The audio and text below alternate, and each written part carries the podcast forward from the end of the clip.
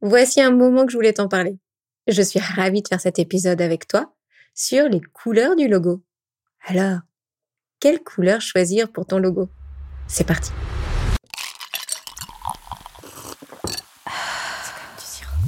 Imaginer, inventer, réaliser. Effectivement, c'est effectif. C'est de l'art? Du coup, Non, c'est du design. et toi? C'est comme, c'est. C'est de l'art et du design Non, c'est du sirop. Ah, alors c'est comme du sirop. C'est comme du sirop, le podcast du créateur d'idées qui te parle design et communication.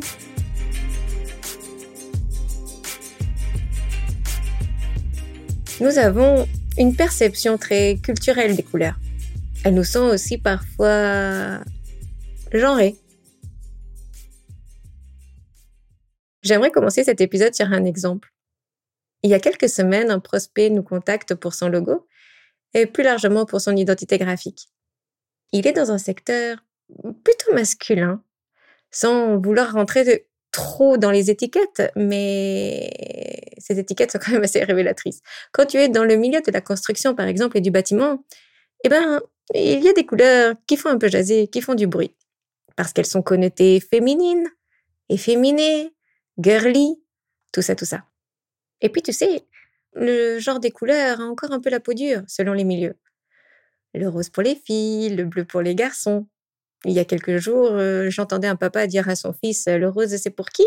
Le bleu c'est pour qui? Bref, je, je m'éloigne un peu. Tout ça pour te dire que certaines couleurs se dotent facilement de croyances et de connotations. Et parfois c'est génial. Enfin, c'est génial pour nous, pour nous qui voulons de l'impact euh, dans la communication. Maintenant, je vais te demander d'imaginer un rose. Oui, un rose. Un rose bonbon ou bien un rose framboise peut-être même un rose barbe papa. C'est bon, tu l'as ton rose? Maintenant, j'aimerais que tu visualises un utilitaire rose. Une grue rose. Et puis, pourquoi pas un casque de chantier rose? C'est bon? Tu as visualisé? Peut-être que tu te dis, euh, c'est osé, c'est visible, Euh, au moins on le remarque bien, ou on peut pas le louper celui-ci. En fait, je suis en train de t'emmener tout doucement sur un élément fondamental pour choisir tes couleurs. Avant tout, il va falloir se positionner. Ce fameux positionnement, tu vas beaucoup l'entendre tout au long de cette saison. Parce qu'en fait, tout est possible. La plupart du temps, tout est faisable. Et c'est souvent une question de positionnement, mais aussi d'objectif, mais aussi d'environnement. Et puis on va aller un peu plus loin. C'est une question aussi d'attente. Qu'est-ce que tu attends derrière ce logo? C'est une question aussi d'usage.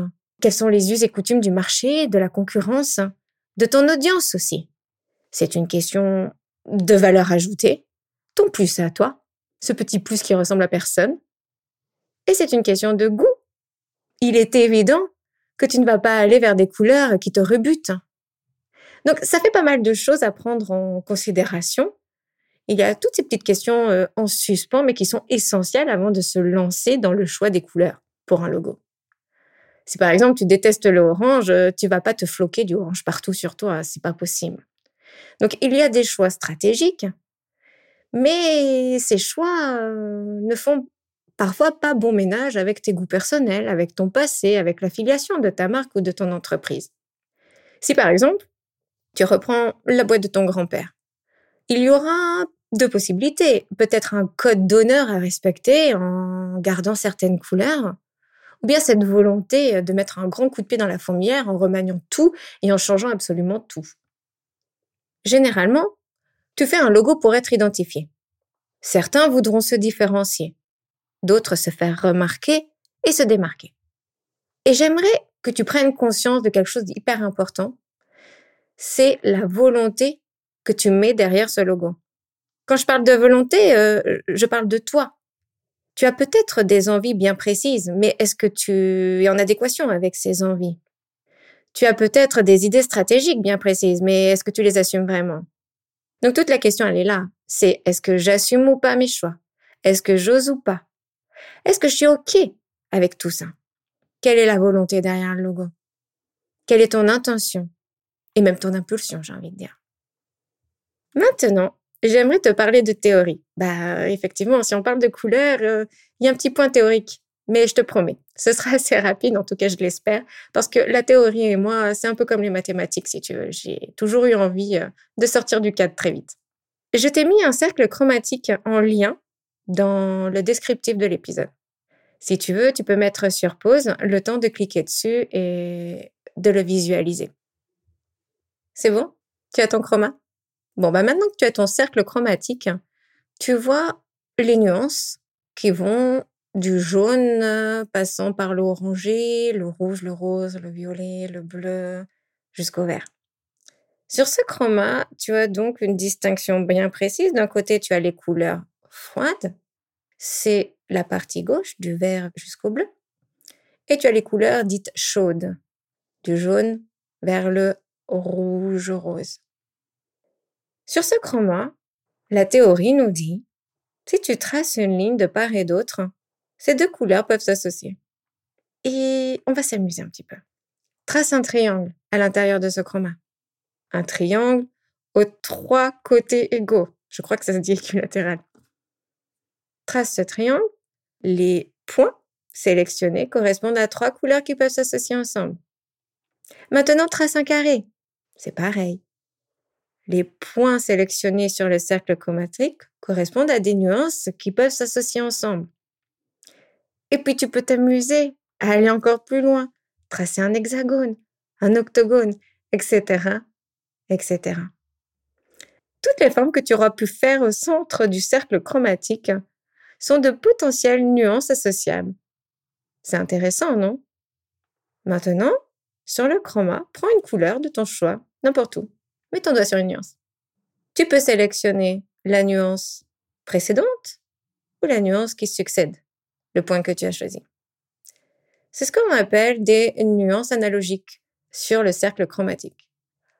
Les nuances qui se suivent, les nuances analogiques, sont compatibles et associables entre elles. Ça, c'est toujours, bien sûr, de la théorie.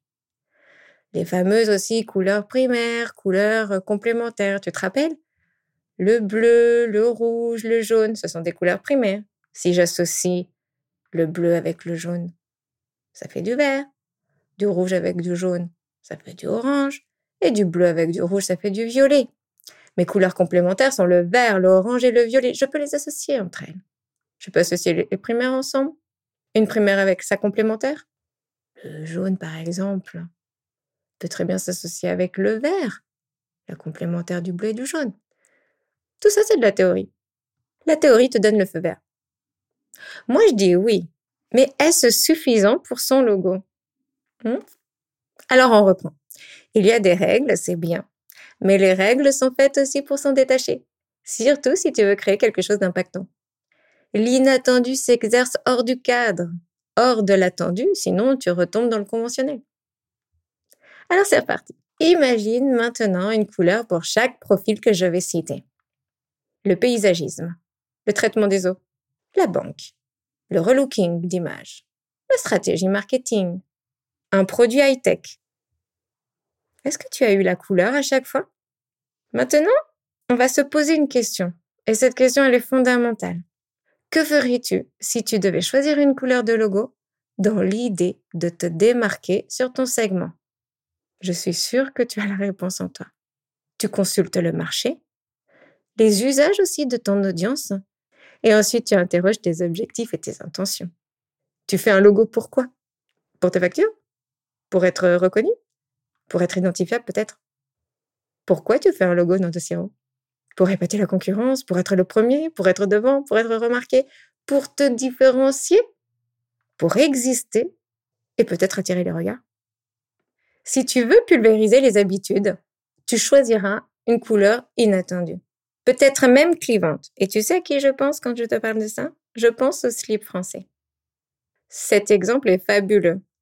Il a fait énormément de bruit. Et tout ce clivage a alimenté finalement la communication autour de cette refonte d'identité visuelle. Si tu veux fédérer, rassurer, qu'est-ce que tu fais? Tu vas conserver les couleurs du marché en les ajustant à ta marque euh, sans trop faire de vagues ce sera suffisamment polissé pour marquer l'attention. Je parlerai d'impact docile ou spontané. Et là, je pense à une marque une refonte en fait d'identité euh, bien précise. Je pense à Intermarché. Tu te rappelles de l'ancien logo d'Intermarché, les trois mousquetaires? C'était orange et noir. Intermarché, je crois que le jour où ils ont changé le logo, c'était si subtil, si imperceptible. Pourtant, les changements sont flagrants, mais c'était tellement attendu en douceur pour nous que c'est resté dans une continuité. Ça n'a pas fait de vague, et pourtant, le style, la modernité est bien là. Si tu veux de l'impact, en gardant la confiance de ton audience, tu iras sur une couleur osée sur ton secteur. Une couleur osée, mais une couleur acceptable dans les habitudes de ton audience, pour qu'elle puisse l'adopter très vite. Et là, je pense à un exemple qui a fait du bruit également. Je te parle du logo de Total Energy. Total Energy utilisait un nombre impressionnant de couleurs pour un logo. Du bleu foncé, du bleu clair, du orange, du rouge et du gris. La refonte s'est exercée sur ces couleurs, les couleurs fédératrices de la marque Total, qui devient Total Energy, en créant un dégradé de toutes ces couleurs fédératrices. Du rouge en allant jusqu'à ce bleu. C'est osé, on s'attendait pas à ce genre de dégradé. Mais en même temps, c'est acceptable dans les habitudes puisque ce sont les couleurs que nous avons l'habitude de voir pour Total. J'aimerais te mettre en garde, et du coup je fais une petite parenthèse. Gros warning. Si tu es trop avant-gardiste, c'est-à-dire en avance sur ton marché et ton audience, tu risques d'être incompris. C'est une question de timing parfois. L'audience avance à son rythme, et ce rythme n'est pas forcément le tien.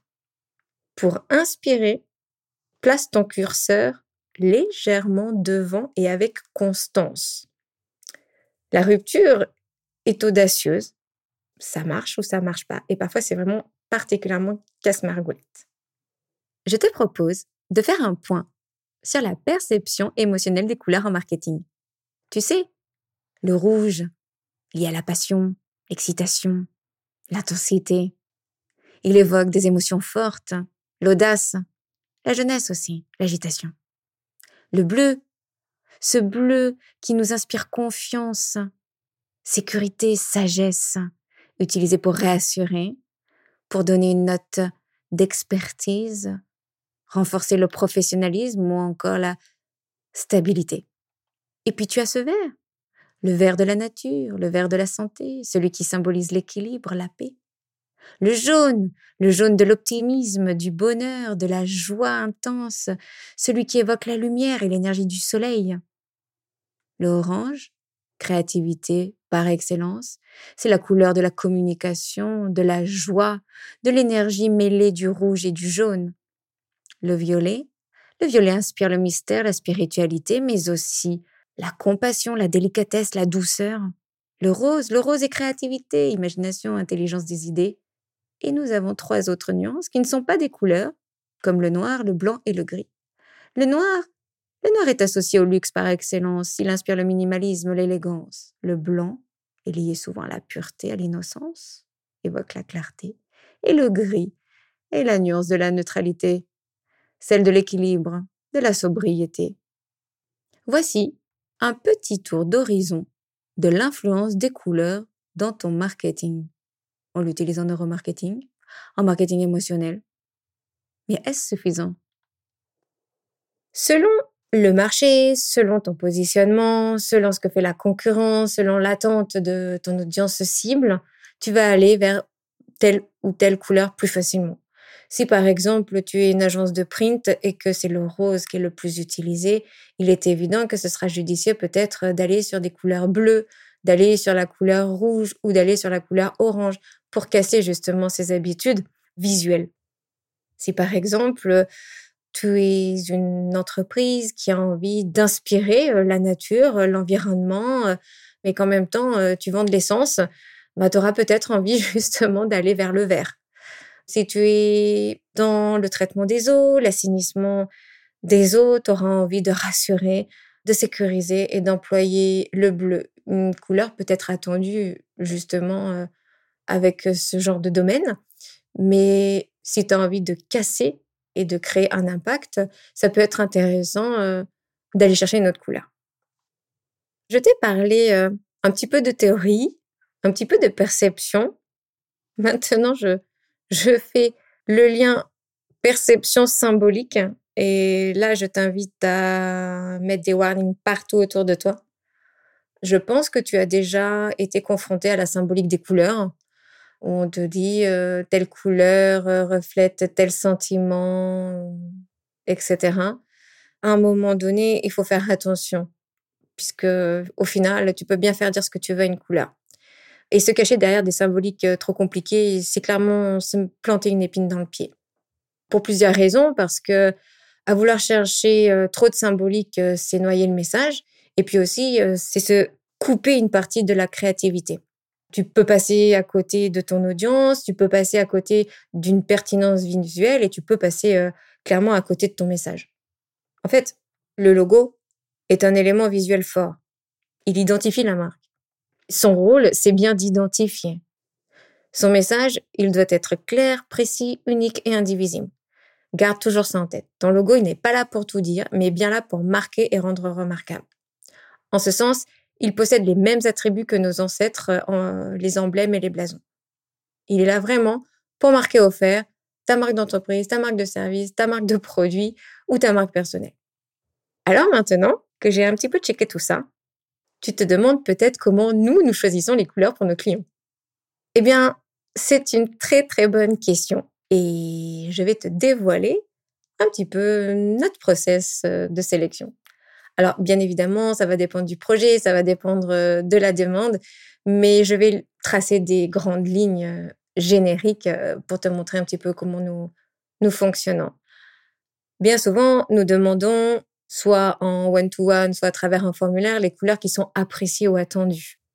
Les couleurs, mais aussi les nuances, les déclinaisons et les variations. Est-ce que ce sera des nuances douces ou vives, des nuances claires, foncées, voire même fluo?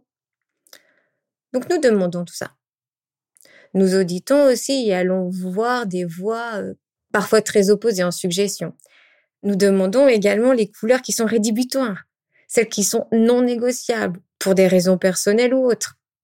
Et d'ailleurs, ce qui est assez marrant, c'est que l'expérience veut souvent que ce soit les couleurs auxquelles le client a dit non qui finalement peuvent être sélectionnées. Dans le cadre d'une refonte, euh, c'est très différent. Bien souvent, la couleur est un élément de continuité. Elles sont parfois éclaircies ou contrastées. Le changement, bien souvent, est une évolution subtile. Parfois, nous cassons les codes colorimétriques pour créer un renouveau inattendu, mais en gardant toutefois un élément hérité pour créer une filiation entre l'ancienne identité, la nouvelle identité. Alors, dans cette sélection, il y a plusieurs choses qui rentrent en compte. Bien évidemment, la demande clientèle, le marché, l'audience cible et notre intuition. Ensuite, nous allons regarder l'impact, les couleurs qui sont impactantes, intéressantes, et voir les contrastes qui sont possibles également. Pour cela, on va aller chercher des nuances inspirantes euh, dans le milieu de l'architecture intérieure, dans le design, dans le mobilier, dans les tendances déco, dans les tendances graphiques, dans les dernières actualités. Et puis, nous allons inscrire des nuances possibles, chercher des associations.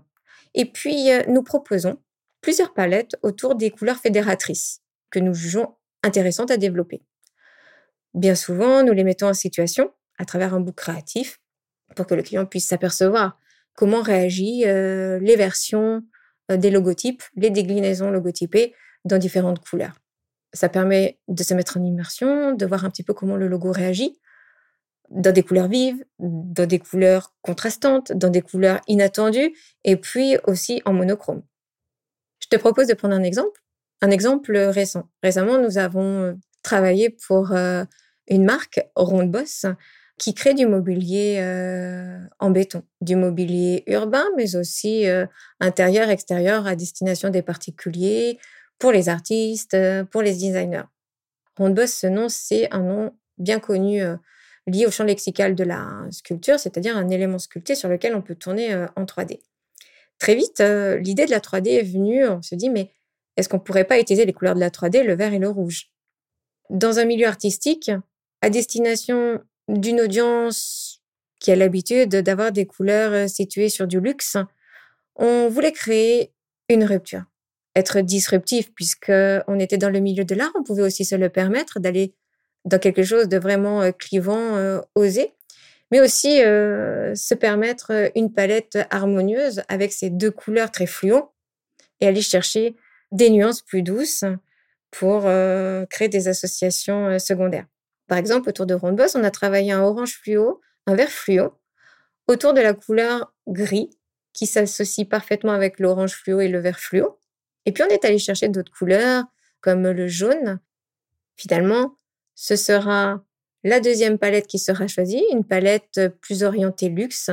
Il va y avoir les couleurs fédératrices, que tu as compris, le orange et le gris, associés au bleu marine, au jaune et à ce vert qui tire sur le foncé. Ça, c'est un exemple sur lequel nous avons travaillé récemment. On pourrait prendre un autre exemple où là, c'était une refonte. C'est pas vraiment une refonte, mais plutôt une optimisation. Par exemple, nous avons travaillé pour une entreprise locale qui, qui est grossiste en charcuterie et qui vend des saucissons euh, de toutes les formes, tous les goûts, à travers un site web. Ça s'appelle Les Délices du Saucisson. Les Délices du Saucisson avaient un logo qui manquait d'impact clairement et qui était peu exploitable dans son fichier, dans sa lecture et dans sa reproduction. Le cochon était de profil en entier avec la marque écrite en toutes lettres, les délices du saucisson. Pour optimiser le logo, on a coupé la tête au cochon, on l'a grossi, on a gardé ce côté de profil et nous avons balayé le bordeaux qui était à connotation plutôt viticole, qui nous rappelait le vin, bon, parfaite association avec le saucisson, mais qui ne rappelait pas la viande, la charcuterie. Et pour gagner cet impact visuel, nous avons décidé de choisir la couleur rouge. Cette couleur rouge est en parfaite adéquation avec son gérant. Elle respecte à la fois le milieu de la viande, de la charcuterie, mais en même temps, elle est associée à cette fougue, à cette passion, puisque c'est un- une entreprise familiale. Et donc, ce rouge est en parfaite adéquation avec euh, ce phénomène passion et cet enthousiasme autour du saucisson et de l'apéritif. Pour faire un point sur notre manière de choisir les logos, tu verras qu'il y a toute une partie où on audite.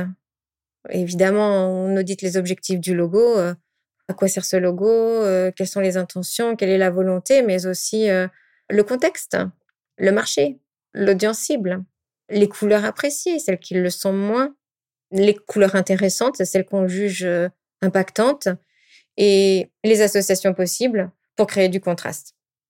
Parce que avoir les couleurs de son logo, c'est une très bonne chose, c'est très important.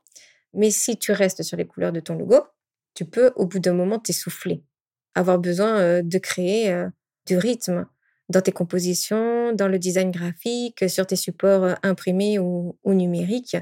Et pour cela, il faut aller chercher d'autres couleurs, d'autres palettes, d'autres nuances qui seront intégrées dans ta charte graphique, qui feront partie de l'identité euh, visuelle de ta marque.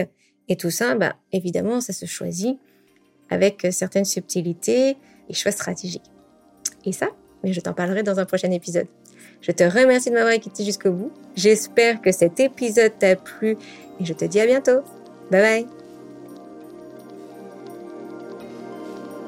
J'ai adoré partager cet épisode avec toi. Pour soutenir C'est comme du sirop, fais du bruit sur tes réseaux sociaux et partage l'épisode. Je te donne rendez-vous les deuxième et quatrième vendredis du mois. En attendant, je vais me servir du bon sirop bien frais. À bientôt. Bisous bisous.